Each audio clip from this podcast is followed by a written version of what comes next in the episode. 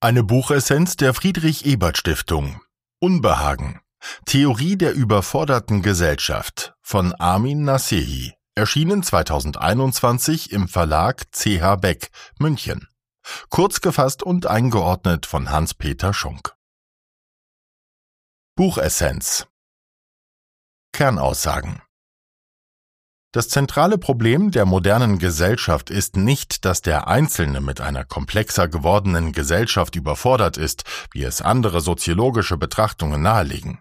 Ihr zentrales Problem ist, dass sie mit sich selbst in ihren Möglichkeiten überfordert ist. Und dies, obwohl sie eigentlich alle nötigen Mittel besitzt, um derzeitige Krisen und Probleme zu lösen.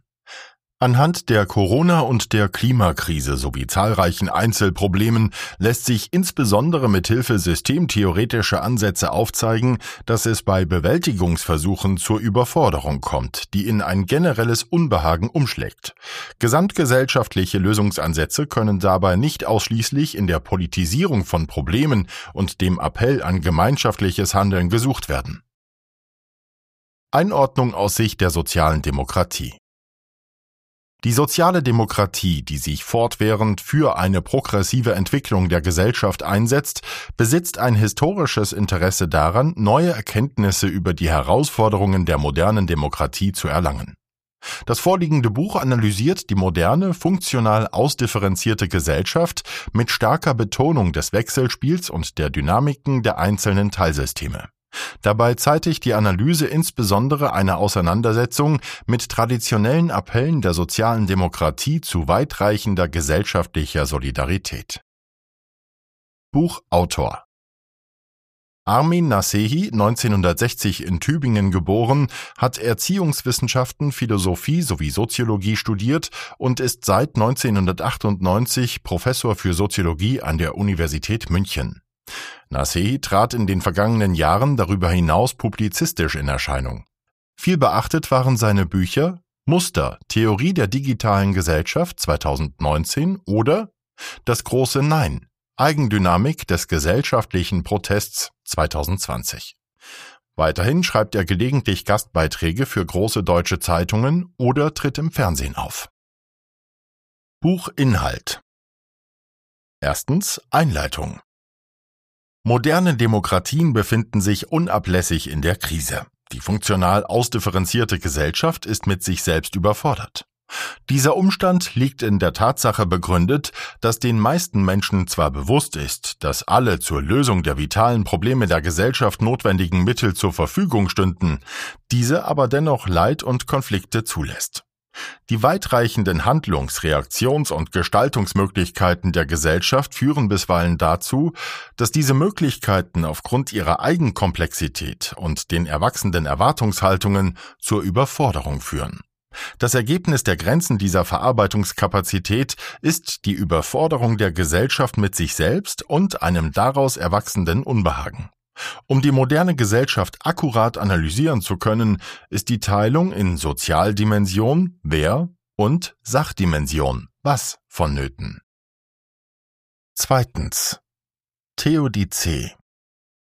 Wir befinden uns in einer Theodizee des freien Willens. Wie kann es die Freiheit unseres Willens zulassen, dass wir freiwillig das Falsche tun? Der Hilfsbegriff Soziodice beschäftigt sich in dieser Hinsicht mit der Frage, wie die gegenwärtige Ordnung zu rechtfertigen ist. Dies zielt nicht auf die objektiv bestehenden Verhältnisse ab, sondern auf die Selbstbeschreibung der Gesellschaft, gleichsam wie die Menschen das Geschehen empfinden. Dabei hinkt die Gesellschaft jedoch stets den Verhältnissen selbst hinterher. Die gesellschaftlichen Akteurinnen sind keine außenstehenden Beobachterinnen, sondern verquickt mit den Verhältnissen, in denen sie sich selbst vorfinden. Die moderne Gesellschaft wird permanent auf die Bedingungen ihrer eigenen Möglichkeiten hingewiesen. Bei der Klimakrise ist es beispielsweise offensichtlich, dass im Grunde alle zur Problemlösung notwendigen Konzepte und Mittel theoretisch umsetzbar wären. Dennoch ist nicht immer klar erkennbar, woran die tatsächliche Umsetzung scheitert. Dieses perspektivische Changieren zwischen Transparenz und Intransparenz ist eine Quelle des Unbehagens. Drittens. Versuchsaufbau. Eine Gesellschaft konstituiert sich erst, seitdem die Verhältnisse als veränderbar gelten und es eine Öffentlichkeit gibt, in der diesbezüglich relevante Fragen diskutiert werden. Selten hat sich dabei die Gesellschaft disruptiv durch eine Revolution verändert, sondern stattdessen durch Evolution und unmittelbare Lernprozesse. Eine kritische Selbstbeobachtung zur Verbesserung der Verhältnisse erweist sich dabei als zentral, kann aber bei Nichterfüllung eine Quelle von Unbehagen darstellen. Die Gesellschaft befindet sich in einem Spannungsfeld einer dauerhaften Verwirrung zwischen Gestaltbarkeit und musterhafter Stabilität, respektive zwischen dem Spannungsfeld gut begründeter Kritik und einer verblüffenden Launenhaftigkeit.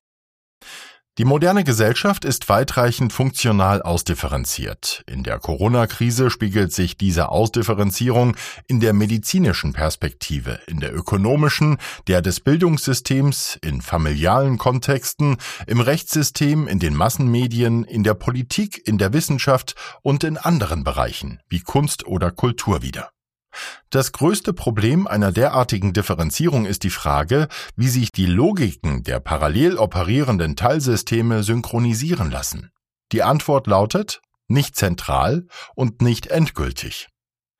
Es bedarf vielmehr einer Pluralisierung der Synchronisierung, denn es gibt keine organisierte Arbeitsteilung und die Gesellschaft zerfällt operativ in unterschiedliche Teilsysteme, die ihre ganz eigenen Verhältnisse besitzen und sich auf das Ganze nur aus der eigenen Perspektive beziehen können. Viertens. Anordnung.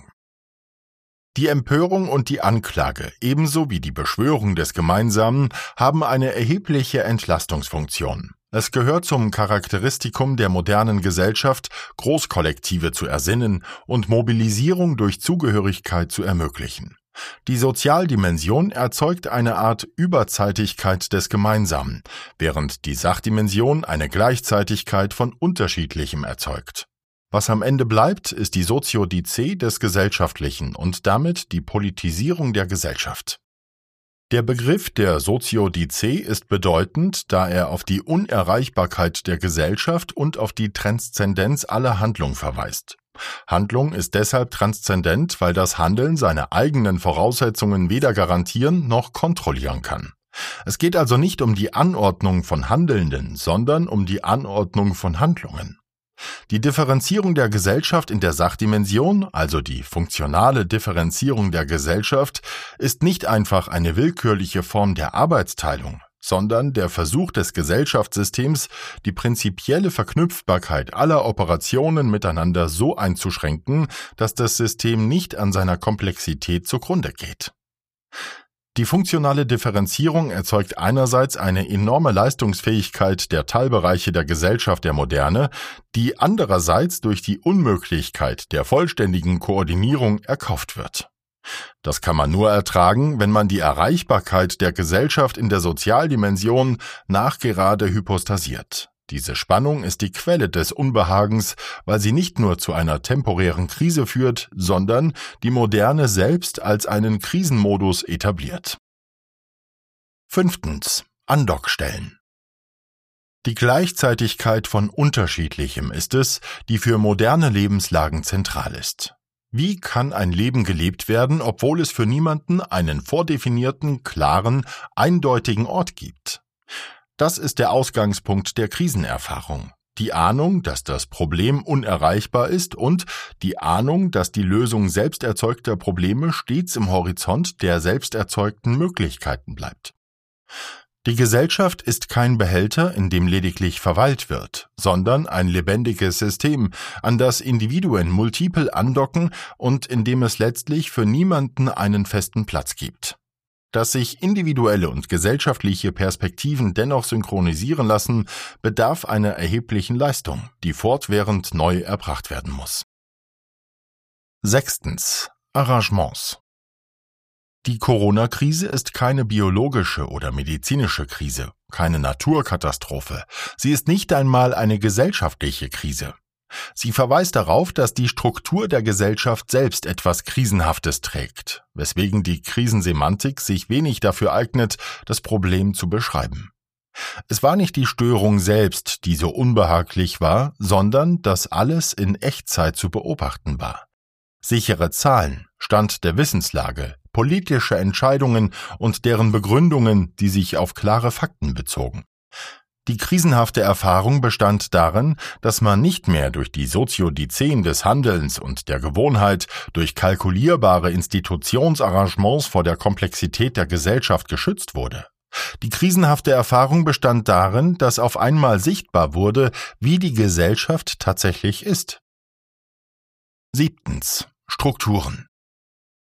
Die größte Quelle des Unbehagens in einer modernen Gesellschaft ist die Spannung zwischen ihrer in der Sachdimension begründeten funktionalen Differenzierung und dem Erfordernis, am Lebenslauf orientierte, kontinuitätsstiftende Institutionen herzustellen. Kodierte Funktionssysteme haben weder externe noch interne Kriterien, die ihre Operationen limitieren könnten, die also ein Maß zur Selbstbeschränkung, zum Verzicht auf Optionen ausbilden oder letztlich zu völliger Transparenz der eigenen Logik führen könnten. In einer Meritokratie, in der die Besten und Leistungsfähigsten an den Entscheidungsstellen sitzen, werden Sachprobleme gelöst. Noch nicht gelöst sind damit jedoch die strukturellen Probleme der Differenzierung, der Zielkonflikte, der dilemmatischen Auflösung von Volatilität in der Sach- und Kontinuität in der Sozialdimension. Es sei denn, man könnte die Gesellschaft in eine Organisation verwandeln und sie führen wie eine solche, was manche autoritäre Staaten gezielt versuchen. Achtens. Organisation. Das Unbehagen an der Moderne ist das Unbehagen, dass diese Funktionssysteme nicht eingehegt werden können, sondern grenzenlos werden. Um Gesellschaften wie Organisationen zu behandeln, muss man genau genommen einen ihrer Grundmechanismen außer Kraft setzen, nämlich die Offenheit ihrer Entwicklungsdynamik und das Prozesshafte ihrer Ordnungsbildung. Wenn wir Gesellschaft ändern wollen, müssen wir Organisationsroutinen ändern. Wir sind vor allem geprägt von dem, was wir tun und was sich dadurch praktisch in unserem Verhalten habitualisiert hat. Intellektuelle Entwürfe der Welt sind auch Ergebnis einer Praxis. Neuntens. Offenheit. Die funktionale Differenzierung der Gesellschaft etabliert die Ergebnisoffenheit ihrer Prozesse als funktionales Erfordernis, das nur mit hohem Energieaufwand, auch Organisationsaufwand, relativiert werden kann. Wer auf Lösungen und Beschreibungen im Gewande der Soziodice des Gemeinschaftlichen oder auf Gesellschaftsbeschreibungen ausschließlich in der Sozialdimension setzt, verfehlt das Wesen der gesellschaftlichen Moderne. Zehntens. Latenz. Es ist Unbehagen, das dann entsteht, wenn der Latenzschutz verloren geht und alles so transparent wird, dass der Boden der Kultur seine Stabilität verliert, weil man sich nicht mehr darauf verlassen kann, dass die Dinge so sind, wie sie bezeichnet werden. Kulturelle Bedeutung, etwa sprachliche Repräsentation, symbolische Formen, Werte und Hintergrundselbstverständlichkeiten, müssen latente Muster bleiben, damit sie funktionieren können. Das gilt auch für moralische Standards und basale Anerkennungsformen. Das moderne Unbehagen ist dabei das Resultat der Selbstaufklärung. Psychologie hebt Latenz der Innenwelt auf, Ethnologie die Latenz des Kulturellen und die Linguistik hebt die Latenz der Bedeutung auf. In Krisensituationen wird deutlich, dass die Gesellschaft nicht durch Solidarität und konzentrierte Aktionen, sondern durch die Gleichzeitigkeit von Unterschiedlichem geprägt wird.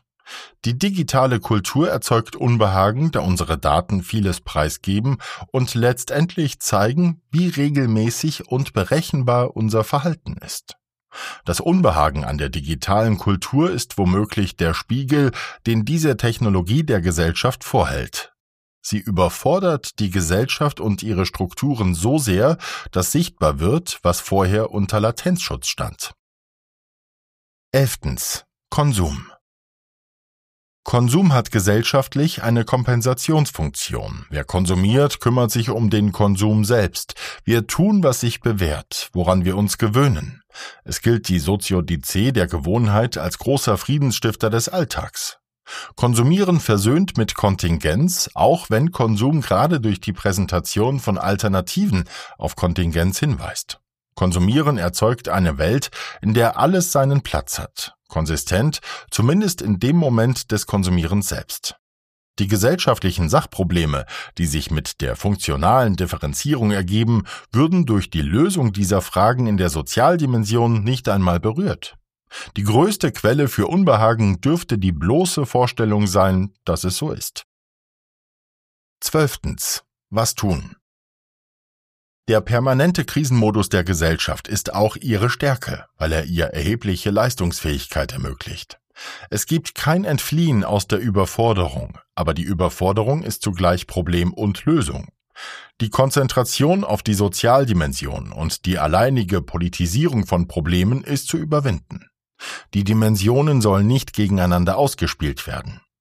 Aber es müssen die Differenzierung in der Sachdimension und die daraus nicht nur aus Interessenkonflikten und Machtasymmetrien resultierenden Konflikte in ihrer Art begriffen werden, um zu Problemlösungskonzepten zu gelangen. Inklusion möglichst aller gesellschaftlichen Gruppen muss aber um die Sprechfähigkeit zwischen unterschiedlichen Funktionslogiken erweitert werden. Die Grundidee ist also gerade nicht der Konsens, schon gar kein gemeinsamer Konsens, sondern die Idee, dass jede Seite fähig ist, nach den eigenen Regeln, aber in einem institutionellen Arrangement weiter zu handeln. Es sind Anschlussmöglichkeiten zu schaffen, die den Anschluss unterschiedlicher Herkunft ermöglichen, um kompakte Lösungen herzustellen. Vielleicht ist Verhaltensänderung in ästhetisch konsumähnlicher Form leichter, als wenn es sich um das Ergebnis von Aufklärung und Überzeugung handelt. Ästhetische Formen sind lernadäquater als die rationalistische Erklärung oder pädagogisch-moralische Zumutung. Unbehagen und Überforderung scheinen mit dem Verlust von Latenzschutz zu wachsen.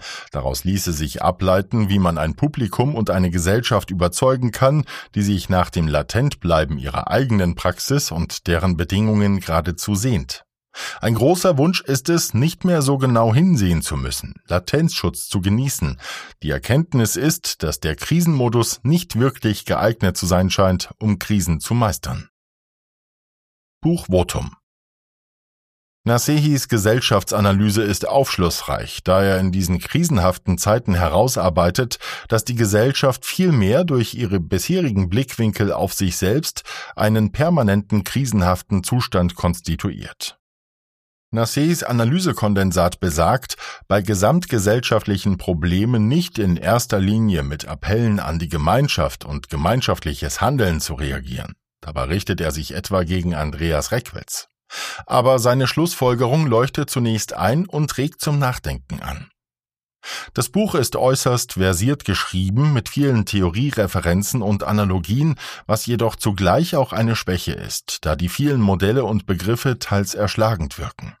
Auch die Sprache nimmt an einigen Stellen eine enigmatisch-soziologische Abstraktheit an, deren Entschlüsselung entweder schwierig fällt oder eine Unschärfe zurücklässt.